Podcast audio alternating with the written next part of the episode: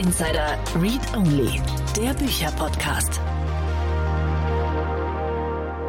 Hallo und herzlich willkommen zu Startup Insider Daily in unserer Sonntagsausgabe und damit zur Rubrik Read Only. In Read Only laden wir jede Woche Autorinnen und Autoren ein und stellen gemeinsam mit ihnen ihre Bücher vor. So war zum Beispiel in der letzten Ausgabe Tanja Basic, CEO von Basic Sales zu Gast und wir sprachen über das Buch Crashkurs Selbstständigkeit von der Geschäftsidee zum profitablen Business. In der heutigen Ausgabe von Read Only begrüßt Annalena Kümpel Diplompsychologin Angelika Gulda und spricht spricht mit ihr über das Buch Finde den Job, der dich glücklich macht, von der Berufung zum Beruf. Es ist ein Karrierenavigator, der dabei hilft, die richtige Berufung im Berufsleben zu finden. Dabei soll es irrelevant sein, in welchem Alter oder in welcher Lebensphase man sich befindet. Das Buch ist eine überarbeitete Neuausgabe eines bereits seit 20 Jahren bestehenden Werks. Nach ein paar Verbraucherhinweisen tauchen wir auch gleich ins Gespräch ein. Ich wünsche euch viel Spaß mit Annalena Kümpel und Angelika Gulder. Startup Insider Daily. Read Only. Hallo Angelika, herzlich willkommen zu Startup Insider Read Only. Schön, dass du da bist. Ja, vielen Dank für die Einladung. Ich freue mich. Wie geht's dir? Äh, mir geht's eigentlich immer gut, weil ich lebe ja meine Berufung. Ich bin total gespannt, was die ist. Das darfst du uns gleich erzählen. Wir sprechen über dein Buch Finde den Job, der dich glücklich macht. Von der Berufung zum Beruf. Und ihr habt das Buch gerade neu aufgelegt, oder? Mhm, genau. Ich habe das ursprünglich schon vor äh, 20 Jahren ungefähr geschrieben und äh, das ist jetzt die dritte oder vierte Auflage und endlich mit einer wirklich sehr, sehr umfänglichen Aktualisierung, weil es hat sich echt viel getan in der Zeit, seit ich mit dem Buch gestartet bin bis heute. Und ähm, ich bin total glücklich, dass wir das ein weiteres Mal ähm, ja, neu gestartet haben, weil es mir möglich war, auch noch ein neues Kapitel unterzubringen. Ich habe nämlich auch noch etwas über Manifestieren ins Buch schreiben können, was mir persönlich total wichtig ist und auch dem Zeitgeist entspricht. Und auch ansonsten sind sehr, sehr viele Aktualisierungen drin. Also ich bin ganz äh, glücklich und kann das Buch wieder mit breiter Brust anbieten. Zwischendurch war es nämlich so, dass ich dachte, uiuiui, das ist jetzt doch schon ganz schön verjährt alles, was ich da schreibe. Aber jetzt ist es wieder brandaktuell. Das ist ja total schön. Dann ähm, können wir ja so ein bisschen beide, beide Zeiträume beantworten. Ähm, warum hast du das Buch dann geschrieben? Warum ich es ursprünglich geschrieben habe? Mm, mhm. Also der Hauptgrund ist, dass ich es schreiben musste. Also es war damals tatsächlich so, dass das keine äh, Business-Hintergedanken hatte. Ich war da zwar schon selbstständig als Berufungscoach, aber ich habe schon als kleines Kind immer gewusst, dass ich später Bücher schreiben werde. Und insbesondere dieses Buch über mein, ähm, ja, meine eigene Suche auf dem Weg der Berufung und wie ich es dann geschafft habe, meine, die Kurve zu kriegen und meine Berufung zu finden und die auch zu leben. Ich wusste es einfach tief in mir, dass ich dieses Buch schreiben muss. Und ähm, ich hatte mir damals auch tatsächlich im Kalender einen, ähm, einen Monat dafür freigehalten. Also der erste, äh, die erste Ausgabe ist innerhalb eines Monats entstanden, zugegeben Tag und Nacht geschrieben. Mhm. Aber ähm, ich wusste einfach, das muss sein. Und ich hatte damals auch äh, keine Rücklagen. Ich war alleinerziehend. Ich hatte äh, ganz schwierige Rahmenbedingungen. Aber ich wusste, ich muss dieses Buch schreiben. Und es war eine der besten Entscheidungen in meinem gesamten Leben, das damals zu tun. Für wen hast du es geschrieben? Wer soll es lesen? Hm. Also ich habe es im Prinzip zu Beginn für Menschen geschrieben, die genauso verzweifelt auf der Suche waren wie ich selber nach dem, was richtig ist. Also für also richtig für sie ist. Und ähm, nicht für Menschen, die keine Lust haben, was zu arbeiten und sich zu engagieren, sondern für Macher, die wirklich was anpacken wollen, aber einfach nicht wissen, wohin mit ihrer Energie. Das war so die, mein, mein Haupt, äh, meine Hauptmotivation. Äh, und irgendwann kurz danach, es war ist schon sehr lange her, wie gesagt, ähm, gab es damals noch Ron Sommer, falls der, der Name noch was sagt. Ähm, noch das, nie gehört. Okay, das war mal, war mal ein Hosttier in der Telekom und der hat damals irgendwann aufgehört. Und dann habe ich mich damals gefragt, was macht der jetzt eigentlich und wie findet der heraus, was er jetzt mit dem Rest seines Lebens anstellt? Und mhm. ähm, da habe ich dann gemerkt, dass es eben nicht nur für Leute, die einsteigen wollen in, in den richtigen Job und auf den richtigen Weg kommen wollen, sondern es ist tatsächlich auch für Leute, die aussteigen und nochmal was ganz Neues probieren wollen. weil ähm, das Leben eben nicht mit 60 oder 65 oder 70 zu Ende ist, sondern da auch noch was geht. Und äh, als drittes sind dann irgendwann die Berufseinsteiger mit dazu gekommen. Deswegen habe ich für die auch noch ein separates Kapitel mit untergebracht oder eine besondere Anleitung mit ins Buch gestellt. Ähm, ja, weil die äh, also ich weiß nicht, wie es bei dir gewesen ist, aber ich hätte mir sehr gewünscht, äh, in der Schule, als es darum ging, den Beruf zu wählen, ein bisschen Unterstützung zu haben.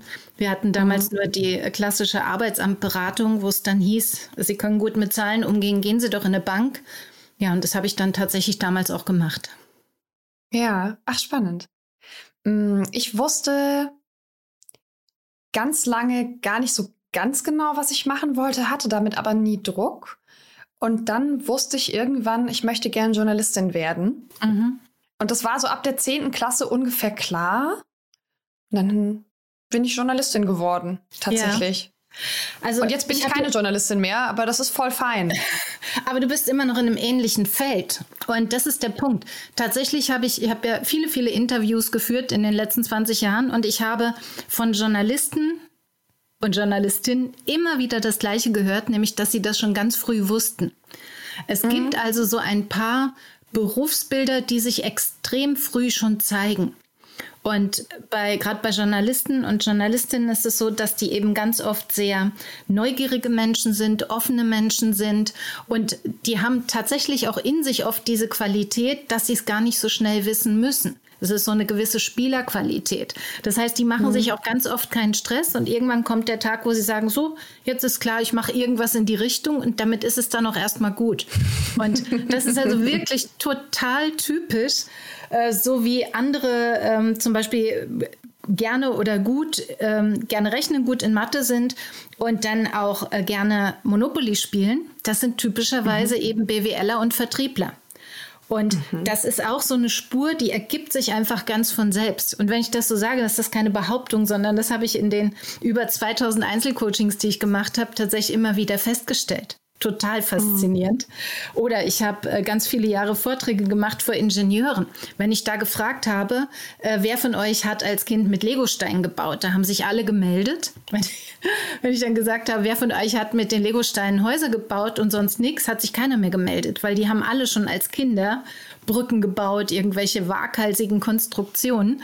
Also die haben nicht einfach nur ein Häuschen gebaut, wie, wie ich oder unser eins, sondern die hatten auch schon ganz früh wie eine ein, ein, ein, Bild oder eine Erkenntnis von dem, was das Richtige für sie ist. Es gibt also solche Berufsbilder, dazu gehören auch Ärzte, dazu gehören Künstler, fast immer, äh, wo das relativ schnell klar ist. Es gibt aber auch eine Menge Menschen, wo es überhaupt nicht klar ist. Und zu denen habe ich gehört, weil ich einfach mhm. so viele Ideen hatte, was ich alles machen möchte, wenn ich groß bin. Ähm, das mhm. waren so an die 50 Ideen. Ich habe die alle aufgeschrieben.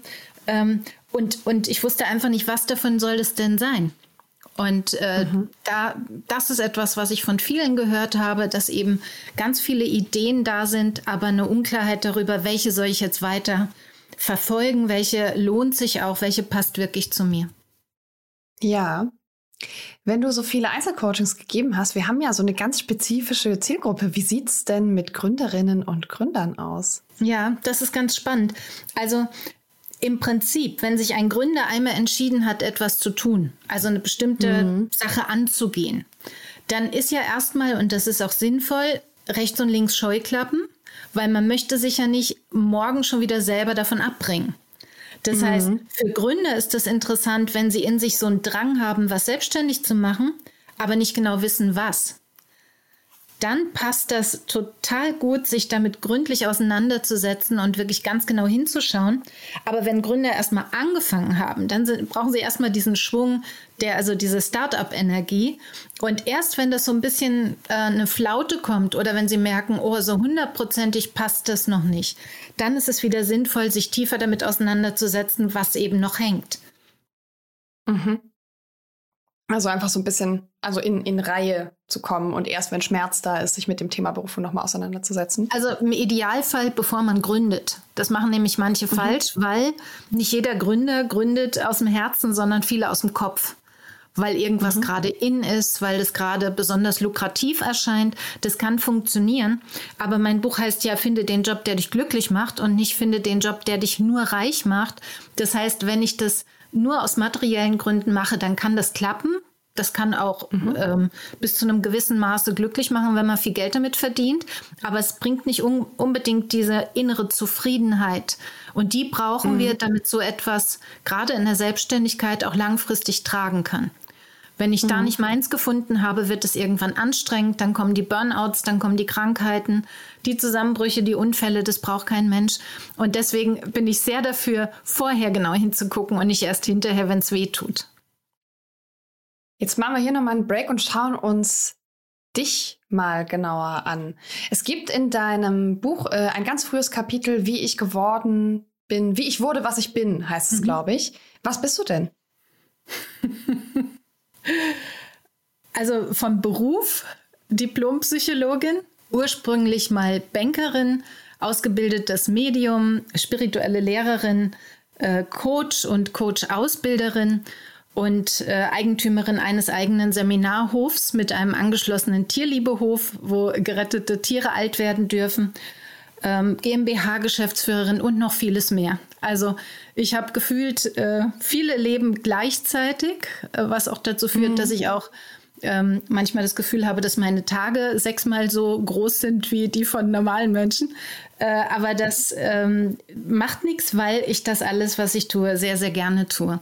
Und ähm, die größte Freude habe ich tatsächlich, und das auch schon von Kind an, ähm, an den ganzen psychologischen und spirituellen Themen und den Zusammenhängen, also dem, was uns zum Menschen macht oder was uns als Mensch ausmacht und was unsere Seele damit zu tun hat. Und das, worum es im Buch geht, ist ja von der Berufung zum Beruf, also das Thema Berufung als eine Art Geschenk, was wir mit in die Welt bringen das ist zu Beginn zumindest von meinem Weg äh, mein Lieblingsthema gewesen. Und äh, das hat sich dann im Laufe der Jahre, Jahrzehnte immer weiter vergrößert. Mhm. Was genau ist denn Berufung und wo kommt es her? Kreieren wir das selber? es kommt darauf an, als was du uns siehst. Ja, wir kreieren das selber, aber nicht unbedingt in, ausschließlich in unserem Menschenkörper. Also meine Idee oder erstmal die, die ähm, Definition von Berufung. Äh, Berufung ist der Ruf Gottes an einen Menschen zur Erfüllung ihm bestimmter Aufgaben. Also dahinter steckt die Idee, es gibt etwas, wo eine, ich sage mal in Anführungszeichen, höhere Macht ähm, mir Begabungen für mit auf den Weg gegeben hat. Und dafür komme ich hier auf diese Erde, um diese Begabung zu leben und dadurch dann meine ganz bestimmte Berufung zum Ausdruck zu bringen. Und da gibt es keine Berufungen, die besonders toll sind und andere, die langweilig sind, sondern jeder hat so seine. Und ähm, dann ist die große Preisfrage, warum um Himmels Willen machen wir das so? Warum kommen wir nicht einfach hier runter und sind alle gleich? Naja, da fängt dann der ähm, spirituell-philosophische Teil an. Dann wäre es hier unten vermutlich ziemlich langweilig oder auch sehr kriegerisch, noch schlimmer als jetzt. Also äh, das klingt irgendwie nicht sehr bunt und unterhaltsam. Also hat eben jeder seine ganz eigene Berufung mitgebracht und ein Teil unseres Lebens dient dazu, diese Berufung zu erkennen und dann auch zu leben. Und wenn wir das nicht tun, dann haben wir quasi das Geschenk mit all den Gaben, mit den Talenten, die wir mitgebracht haben, nicht ausgepackt. Und das wäre mhm. einfach schade. Ja. Ja.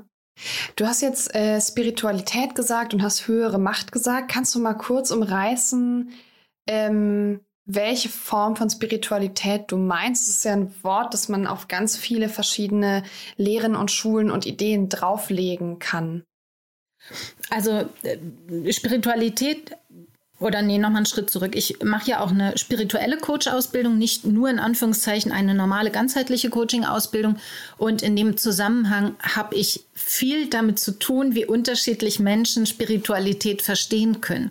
Mhm. Aber als große Überschrift hat sie für mich überhaupt nichts mit irgendeiner ähm, Konfession oder Religion zu tun, sondern ausschließlich damit, dass wir unser Leben auf etwas ausrichten, was größer ist als wir selbst. Das, that's it. Und das kann die eigene Seele sein oder das kann eben ein höheres Prinzip sein, an das ich eben glaube oder auch nicht glaube. Äh, das kann sein der Dienst an der Menschheit. Ähm, das ist erstmal wurscht. Es geht nur darum, dass ich mich nicht nur um mich selber drehe. Und, und das ist quasi so die große Überschrift, dass jeder von uns auch hier ist, um seine Berufung zu leben und dadurch auch nicht nur sich selber dient, sondern eben auch dem großen Ganzen. Weswegen das halt auch keine egoistische Geschichte ist, sondern extrem sinnvoll für alle, die hier sind. Und je mehr Menschen ihre Berufung gefunden haben und sie dann auch leben, desto friedlicher und liebevoller wird diese Welt automatisch, weil die Leute nicht mehr so genervt sind von ihrem scheiß Job und nicht mehr andere damit beschallen von morgens bis abends, wie schrecklich alles ist, ähm, anstatt etwas zu ändern. Mhm. Ich ganz persönlich habe dazu durchaus einen Zugang. Ich kann mir aber vorstellen, dass jetzt so ein paar Menschen an ihren Handys sitzen und unseren Podcast hören und denken, ah, ja, Spiritualität, weiß ich nicht, wie viel ich damit jetzt anfangen kann. Ich bin gerade im Fundraising, ich kann nicht. Mhm. Ähm, ich kann, ich vermute, dass dir das auch häufiger mal begegnet, dass du mit Menschen zu tun hast, die mit Spiritualität wenig zu tun haben. Ich weiß es nicht. Ähm, was Nein. begegnest du?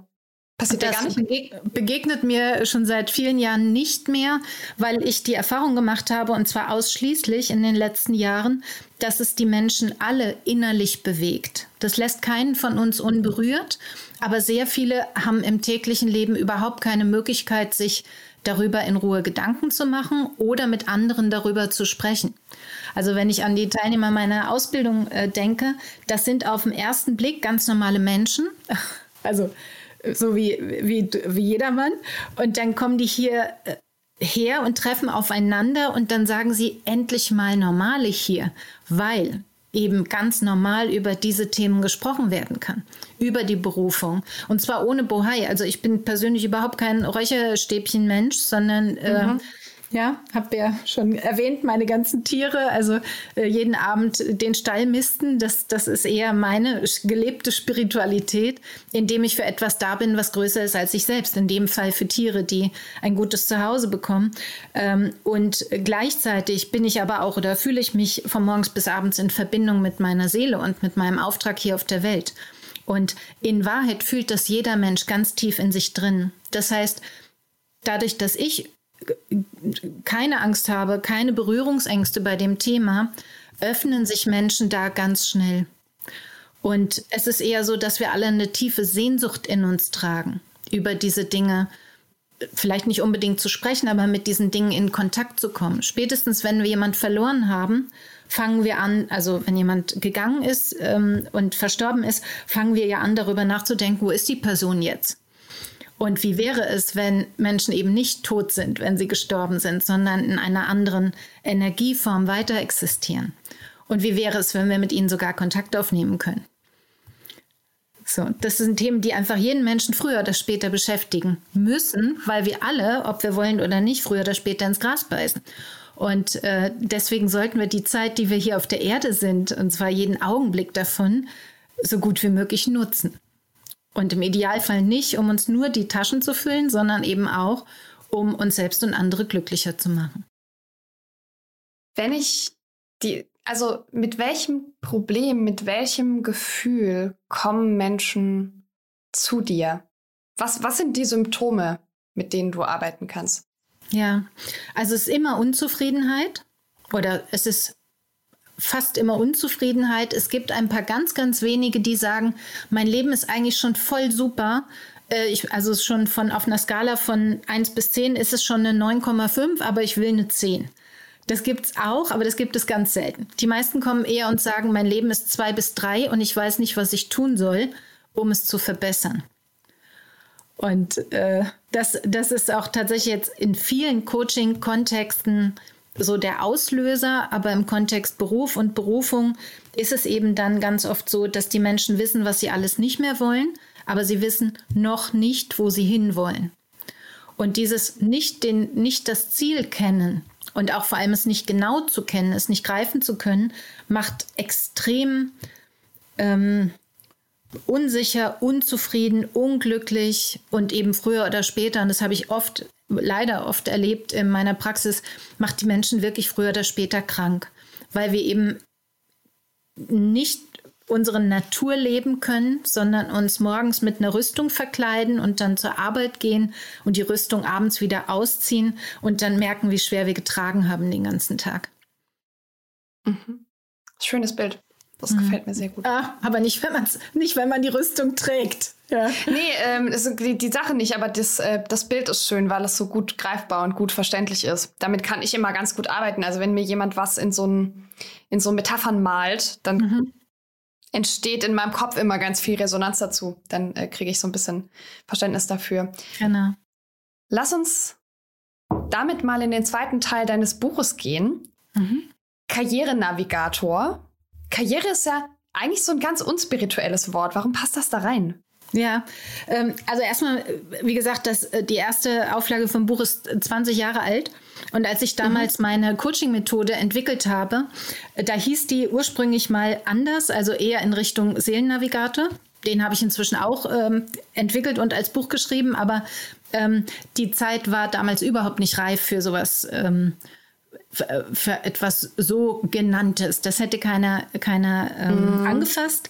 Und gleichzeitig geht es aber halt viel, viel tiefer als nur um das Thema Karriere. Wobei ich Karriere so definiere, dass wir in dem in richtig, richtig, richtig geil werden, was wirklich für uns bestimmt ist. Dass wir also nicht Karriere machen in so einem klassischen Sinne, sondern Karriere auf unserer eigenen Bestimmungsroute. Und mhm. deswegen passt für mich auch heute noch der Begriff Karrierenavigator total gut, weil er mir eben zeigt, wo geht mein Weg wirklich lang. Mhm. Und ähm, genau. Und in, in dieser Methode, da gibt es eben mehrere Schritte, die aufeinander aufbauen. Und dort beantworte ich mir selber oder eben meinem Coach, wenn ich das im Coaching mache, aber ich kann es halt mit dem Buch fantastisch selber machen, beantworte ich mir einfach ganz viele Fragen in Bezug auf meine eigene Persönlichkeit, in Bezug auf meine tieferen Wünsche, auf meine, auf meine Herzenswünsche, auf wiederkehrende Träume ähm, aber auch ganz, ganz praktisch auf Dinge, die ich gerne tue und welche ich davon besonders liebe. Also da werden verschiedene Einzelteile zusammengesetzt und am Ende gibt es ein großes Gesamtbild, das ich dann abgleichen kann. Also abgleichen im Sinne von Anführungszeichen kontrollieren, ähm, ob ich mir da jetzt was einrede oder ob das wirklich passt zu mir, das, was ich mir da vornehme. Und äh, dieser, dieser äh, ganze Prozess, der dauert eben, wenn man das mit dem Buch macht, Manche machen es in sechs Wochen, manche brauchen dafür sechs Stunden. Das ist ein bisschen eine Typsache. Also es ist ein bisschen mhm. Fleißarbeit, die manchen leichter fällt, anderen schwerer. Und manche wollen es auch erstmal sacken lassen, ähm, bevor sie weitergehen. Aber wenn ich das einmal für mich durchgemacht habe, dann habe ich im Prinzip die wichtigsten Parameter meines Lebens und meiner Persönlichkeit festgelegt. Und das hält dann auch für viele Jahre. Und wenn ich dann Entscheidungen zu treffen habe, dann kann ich eben immer den zur Hand nehmen und gucken, passt das, was ich mir jetzt, der Job, den ich da angeboten bekommen habe mhm. oder die Gründungsidee, die ich habe, passt das wirklich zu mir und meinem Wesenskern oder ist das nur so eine Kopfgeburt und das werde ich nach sechs Monaten bitter bereuen? Mhm. Das heißt, es ist vor allem ein Tool, um sich selbst besser kennenzulernen und aus dem, was ich da lerne, ähm, so, so Leitlinien für die Zukunft zu bauen? Kann man das Ja, so das mache ich damit auch, aber es ist schon ein Tool, mit dem ganz konkret der richtige Job herausgearbeitet wird. Also du kriegst damit am Ende Überschriften für deine Berufe ähm, und gleichzeitig hast du eben mh, mm, Aspekte rausgearbeitet, die alle erfüllt sein müssen in deinem Beruf, in deinem Business, damit es dir dort gut geht. Und die kannst du schwarz auf weiß dann nachlesen, wenn du das erarbeitet hast. Also es hat schon, es ist sehr geerdet, sehr praktisch. Und ich habe das jetzt ja eben schon 20 Jahre für mich selber und ich mache den Karrierenavigator auch mindestens einmal im Jahr für mich selber, um wieder auf neue Weiterentwicklungsideen zu kommen, neue Projektideen oder mir klar zu werden, ob das nächste Buch jetzt dran ist oder nicht.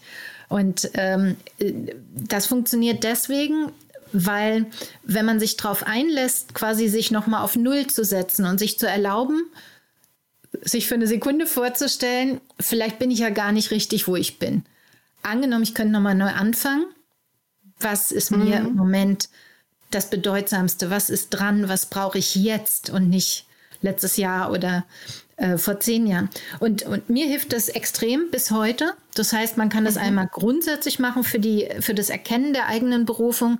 Man kann das machen, um an Wegkreuzungen gute Entscheidungen zu treffen. Und man kann das machen, ähm, immer wenn man das Gefühl hat, ah, ich habe das Gefühl, ich will irgendwas Neues machen, aber was ist denn jetzt dran?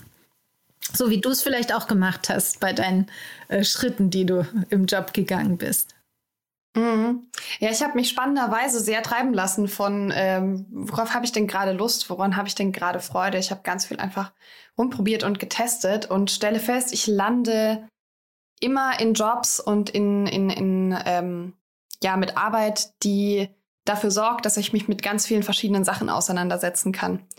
Also ich habe, ich war Journalistin, ich war danach Startup-Netzwerkmanagerin, ähm, ich glaube, so kann man das ganz okay zusammenfassen und habe einfach mhm. ganz viel Startup-Szene gebaut und mit ganz vielen Menschen in, in Köln dann mich verbunden und bin jetzt Moderatorin.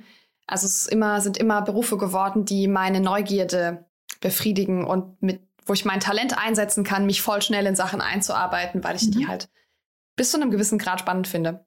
Das mhm. hat sich aus Versehen ergeben, ein bisschen. Und ich habe so das große Glück, dass meine Eltern immer alles, was ich irgendwie machen wollte, schon okay und cool fanden und dachten, ja, ja, das mach, mach ruhig. Also mir hat halt nie jemand gesagt, ja, jetzt geh doch mal in einen Konzern und mach da Karriere, weil das ist für mich so mindestens ein mittlerer Kreis der Hölle. Ja. Ähm, so, so, bei mir hat sich das so ergeben. Ich habe das gar nicht so doll geplant und äh, weiß aber, dass ganz viele Menschen ganz viel planen mussten und sich diese ganzen Fragen gestellt haben. Ich hatte das Privileg, dass mein mein System das einfach für mich gemacht hat. Ja, und es ist, ähm, es ist ja bei anderen auch nicht zwangsweise planen, sondern es ist oft mhm. eher das, was du nicht musstest, nämlich das Hören auf pseudo-schlaue Stimmen von außen, die sagen, mhm. guck mal, hier ist ein Lehrermangel, werd doch Lehrer, da hast du immer einen sicheren Job. Oder geh doch in die Bank, weil da hast du einen sicheren Job. Und äh, mhm. keiner wusste dann, dass zehn Jahre später die Banken geschlossen werden. Also diese in Frankfurt damals passiert. Ne? Da sind ja mhm. Tausende arbeitslos geworden. In der Zeit habe ich in Frankfurt noch als Coach gearbeitet. Das habe ich live mitbekommen. Und das war, ähm, die hatten alle diese Sprüche gehört und dann standen sie plötzlich alle da und waren entlassen. Und nicht alle sind wieder als Banker untergekommen, sondern viele mussten sich umorientieren und haben das dann, mhm. zumindest wenn sie mit mir im Coaching gearbeitet haben, auch tatsächlich genutzt was natürlich genial mhm. war, wenn sie die Chance genutzt haben.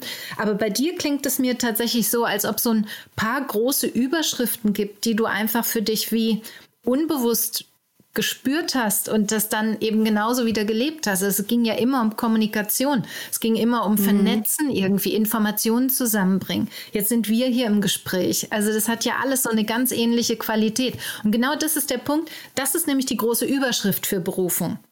Und Berufung ist deswegen nicht ein Jobbild, sondern es ist eine große Überschrift wie eine Qualität, die man hat. Und diese Qualität sind meistens so drei Parameter, die können wir dann mitnehmen und wieder anlegen auf den nächsten Job und gucken, werden diese drei Qualitäten dort erfüllt. Mhm. Und äh, dann können wir sie machen. Und wenn das aber nicht passt oder wenn nur einer von drei passt, dann werden wir ganz schnell unglücklich. Mhm. Das ist sehr spannend, wie schnell du das gerade analysiert hast aus den paar Sätzen, die ich gesagt habe. Das äh, ist äh, die, die Coaching-Erfahrung. Mega krass.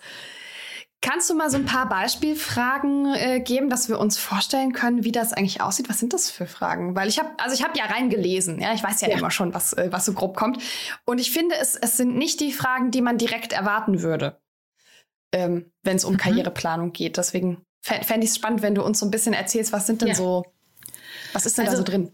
Da ist, da ist ja ganz, ganz viel drin und deswegen, ich pick jetzt mal äh, ein paar wenige raus, die eine große Rolle spielen. Also das, das Erste und Wichtigste, wonach wir immer gucken können, ist, als wir noch jünger waren, bevor die, ich sag's mal salopp, die Welt uns verdorben hat, in Form unserer Eltern, Lehrer, ähm, irgendwelche Bezugspersonen, die gesagt haben, um Gott, um Gottes Willen, mach das nicht, das ist gefährlich oder Künstler ist ein brotloser Job oder geh doch lieber dahin oder dorthin oder werde Anwalt oder Arzt, weil das wollte dein Vater so gerne, der schon gestorben ist. So.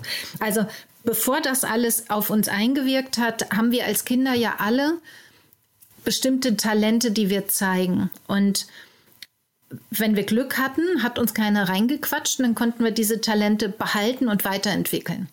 Und bei vielen ist es aber so, dass die viele davon eben verloren haben. Also gerade Kreativität wird oft unterbunden, weil die eben abgestraft wird, wenn wir kleiner sind, nicht alles so machen, wie es gehört. Ähm, oder äh, also es gibt einfach Sachen, die werden gefördert, dass wir sie weitermachen sollen. Es ist eher so, dass in Deutschland beliebte wie ordentlich sein und strukturiert und systematisch sein und jetzt irgendwie so ein bisschen flippig und wild sein, das war früher halt nicht so in. Das heißt, das wurde Kindern eher abtrainiert. Und wenn wir aber uns erinnern an unsere ersten Kinderjahre, so bis ungefähr Grundschule, zweite, dritte Klasse, da sind wir noch relativ frei bis dahin. Und wenn wir uns an die Zeit erinnern und uns fragen, was habe ich damals denn wirklich am aller, allerliebsten gemacht? Wenn ich nach der Schule nach Hause kam, war ich dann am liebsten äh, ein Drinnenkind, also habe gerne was gelesen oder gepuzzelt oder irgendwas gebastelt oder war ich ein Draußenkind, habe ich mich mit anderen verabredet, bin ich um die Häuser gezogen ähm, Habe ich mhm. Abenteuer erlebt? Das ist so die erste große Frage. Und das, was wir damals unter der Voraussetzung, dass wir eben auch raus durften und unsere Eltern uns nicht helikoptert haben und so. Ähm, das, was wir damals gemacht haben, ist im Prinzip das, was wir als Erwachsene immer noch brauchen. Und das haben die meisten verloren. Also die meisten Draußenkinder mhm. von früher, die hocken heute irgendwo acht Stunden am Tag in irgendeinem Büro oder in irgendeiner Anlage.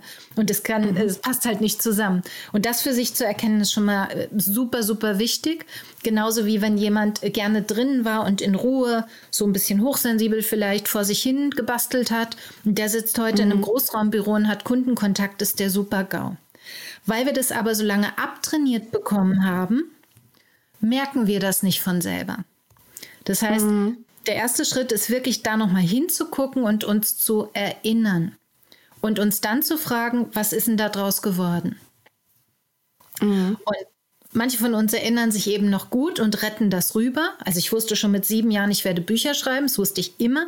Das war überhaupt nie was anderes. Ich wusste nur lange Zeit nicht, ob ich Schriftsteller werde oder ob ich eben äh, nur Bücher schreibe und eigentlich was anderes tue. Das war bei mir die Frage darüber. Aber dass ich Bücher schreibe, war klar. Und so ist für manche andere eben als Kinder schon klar, wenn ich groß bin, mache ich, was weiß ich, reise ich um die Welt oder bin ich mein eigener Chef? Lasse ich mir nichts mehr befehlen von außen oder oder. Und ähm, das ist eine der wichtigsten Aufgaben, überhaupt da nochmal hin zurückzugucken und das geht alleine. Ich habe im Buch auch gefühlt 300 Beispiele, was man alles als Kind gerne gemacht, gespielt, gelesen, getan haben kann, mhm. ähm, weil es manchen schwerfällt, sich zu erinnern. Und bei manchen Menschen ist es so, dass die das, dass die so viel aberzogen bekommen haben, dass das so weh tut, da nochmal hinzugucken, dass sie das alleine nicht so gut schaffen. Ja.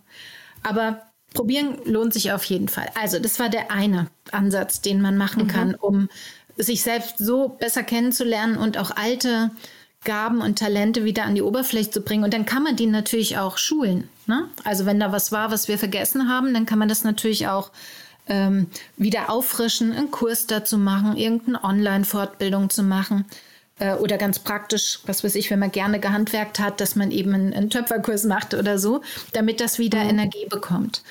Ähm, das zweite Wichtige ist, dass ich im Hier und Jetzt schaue, welche Dinge mir wirklich leicht von der Hand gehen.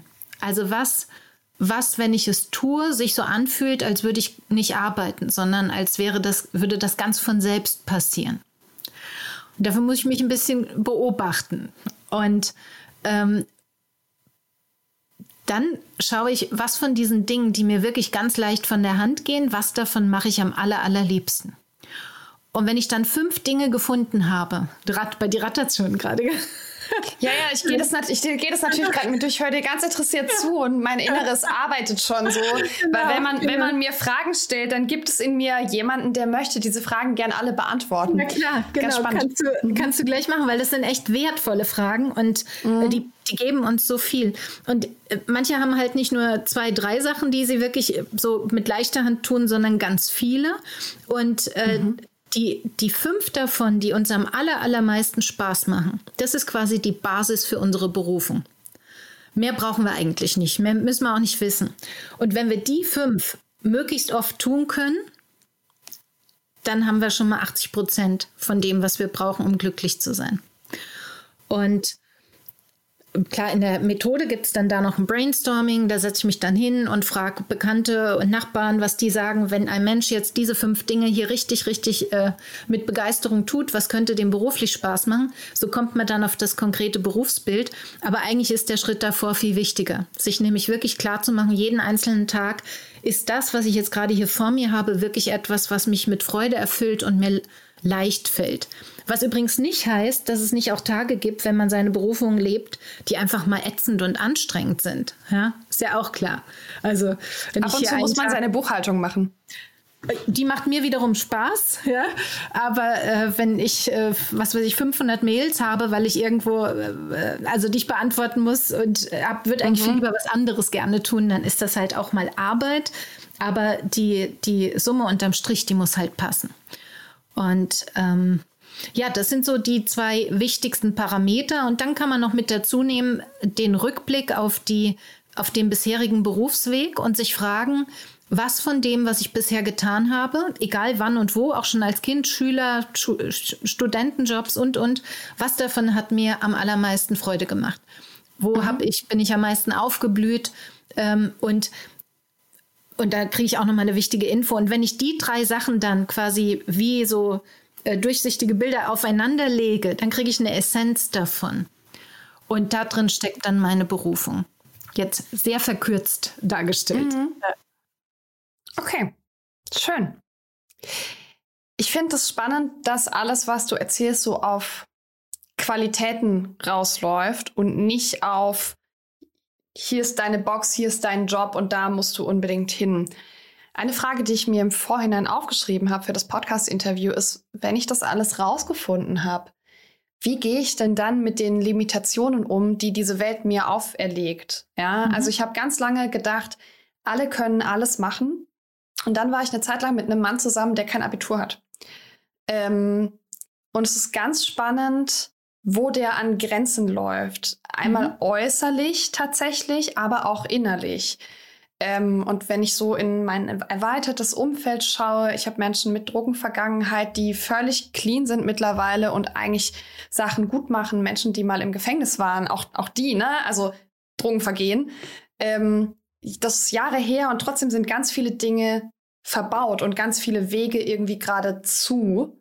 Ja. Ähm, na, manch, äh, auch du musst nur anfangen mit, ich, ich bin schwarz, ich habe einen türkischen Background, ich habe irgendwie eine ganz andere Familienstruktur und so weiter. Es gibt ja tausende von Limitations, die, die wir vielleicht gar nicht so krass erfahren, weil wir gut ausgebildet sind und irgendwie weiß und in Deutschland und so. Ja. Was ist die Frage? Die, die Frage ist, also wie, ähm, wie passen Berufung und diese Limitationen zusammen? Also wie kann ich mit dem umgehen, was mir vielleicht im Weg steht und trotzdem in Richtung ja. dieser Berufung gehen? Also erstmal steht jedem von uns was im Weg. Mhm. Ausnahmslos. Und das sind die Dinge, die wir als Kinder gelernt haben, wie Realität ist. Und wenn ich gelernt habe, wenn du das und das hast als Vergangenheit, dann kannst du das und das nicht erreichen, dann ist das so. Und zwar egal, ob ich ein hochsensibles Kind war oder schwarz oder Drogenvergangenheit oder sonst irgendwas. Das, was ich gelernt habe, habe ich verinnerlicht und daran glaube ich. Das gilt für jeden von uns. Dann habe ich irgendeinen super erfolgreichen Gründer, der aber jeden Abend im Bett liegt und heult, weil er Angst hat, er fliegt auf, weil er überhaupt nichts darstellt. Das heißt, äußerer Erfolg hat überhaupt nichts mit dem zu tun, was im Inneren vorgeht. Limitationen haben wir alle. Und zwar bis zu dem Punkt, wo wir sie uns bewusst machen. Mhm. Und ab da ist es Fleißarbeit. Mhm. So. Und erstmal muss ich das Wissen darüber haben, dass das so ist, also dass, die, mhm. dass das Konzept so ist, dass ich die Dinge nur gelernt habe, dass die nicht wahr sind. Mhm. Und wenn ich das einmal für mich verstanden habe, und dazu gehört natürlich ein gewisser, also eine gewisse eine Qualität von Intelligenz, die Lebensintelligenz ist. Also ich muss dafür nicht mhm. besonders gut rechnen können, aber ich muss begreifen können, dass da was dran ist, dass das alles nur erlernt ist und nicht Wahrheit sondern nur meine falsche Wahrheit, die ich irgendwann mal eingetrichtert bekommen habe. Mhm. Und wenn ich das erkannt habe, dann fängt die Fleißarbeit an, die dann heißt, bei allen einschränkenden Überzeugungen, die mir begegnen, mich zu fragen, ist es wirklich wahr? Und die mhm. Antwort ist in 99,9 Prozent der Fälle, um nicht zu sagen 100 Prozent der Fälle, nein. Es ist nicht wahr. Ist es wahr, dass man als Schwarzer nicht erfolgreich werden kann? Nein, brauche ich bloß ins Fernsehen gucken. Ist es wahr, dass ich als Mensch mit Drogenvergangenheit nicht erfolgreich werden kann? Nein. Gibt es zahlreiche mhm. Beispiele. Ist es wahr, dass wenn ich als Kind missbraucht worden bin, ich nicht erfolgreich sein kann? Nein, kann ich. Oprah Winfrey. Ja? Also das heißt, ich finde für alle Einschränkungen, die ich denke, die existieren, immer ein Gegenbeispiel. Und wenn es ein Mensch kann, können es alle. Weil dann kann es nicht wahr sein. Es kann nicht mehr die Wahrheit sein. Es kann nur eine von vielen Wahrheiten sein. Und dann liegt es an mir Tag für Tag, wie ich mich entscheide. Und das ist im Prinzip der Schritt vom Opfer der Umstände hin zum Macher, zum Schöpfer meiner eigenen Realität. Und das habe ich ein bisschen auch, jetzt nicht in dieser Intensität, aber ein bisschen auch ins Buch mit reingeschrieben. Es geht also immer darum, Glaubenssätze zu überprüfen und diejenigen rauszuschmeißen, die einfach nicht mehr taugen. Und bessere dafür zu finden, die mich heute mehr stärken und mir möglich machen, meine Ziele zu erreichen. Gut. Ich möchte das einfach so stehen lassen ähm, und das gar nicht weiter kommentieren. Und wir sprechen auch schon 40 Minuten miteinander. Hast du den Eindruck, wir haben was wirklich Wichtiges vergessen? Ist irgendwas Wichtiges noch ungesagt in diesem Interview? ich könnte noch ein paar Stunden erzählen über diese Themen, weil ich liebe es. Ähm, weil es alles damit zu tun hat, dass Menschen sich entwickeln, dass sie wachsen, dass sie aus ihrem Korsett rauskommen. Und was mich im Leben am allermeisten antreibt, ist das Motiv Freiheit. Also mich selber mehr in Freiheit zu begeben. Deswegen war für mich immer schon klar, dass ich selbstständig arbeite. Das habe ich auch während meines gesamten Studiums immer getan. Und die wenige Zeit, die ich angestellt war, war ich totunglücklich. Äh, ich kann also jeden Gründer nur ermutigen, auch tatsächlich diesen Weg zu gehen. Ich kann mir nichts Schöneres vorstellen. Äh, aber auch doch noch schöner finde ich tatsächlich inzwischen, andere dabei zu unterstützen, auch die Kraft zu finden, diesen Weg in die Freiheit zu gehen. Und das heißt, einmal wirklich das zu tun, wofür ich hier bin, was mir wirklich Freude bringt und auch Geld und Erfolg. Das gehört ja zusammen. Äh, und zum anderen aber auch wirklich meine, genau diese Limitierungen eben nicht als Gott gegeben hinzunehmen, sondern zu sagen, das ist nur eine Art der Realität. Mir steht die ganze Welt offen, ich kann alles erreichen. Und äh, dafür stehe ich jeden Morgen auf. Und ich wünsche mir, dass ganz viele Menschen äh, genau so leben können und genau das für sich erreichen können. Und ähm, ich denke, das ist das Wichtigste. Und tatsächlich, ich fühle es, wenn ich in meinem eigenen Buch lese, das war die Absicht, das habe ich so ins Buch geschrieben, damit genau das erreicht werden kann. Und das wünsche ich einfach jedem Menschen aus tiefstem Herzen. Das lassen wir als ganz, ganz schönes Abschlusswort so stehen. Angelika, vielen, vielen Dank für deine Zeit und für dein Buch. Und für die Aktualisierung und wie ich mich bei allen Podcast-Gästen verabschiede, ist, wir hören uns beim nächsten Buch. Ich freue mich. Danke dir. Sehr gerne. Vielen Dank. Read Only Steckbrief. Titel und Autor. Finde den Job, der dich glücklich macht, von Angelika Gulde. Verfügbare Sprachen. In Deutsch im Moment nur. Seitenanzahl. 228. Verlag. Campus Verlag. Erhältlich bei Überall. Im Buchhandel. Preis 22 Euro. Startup Insider Read Only. Der Podcast mit Buchempfehlungen von und für Unternehmerinnen und Unternehmer.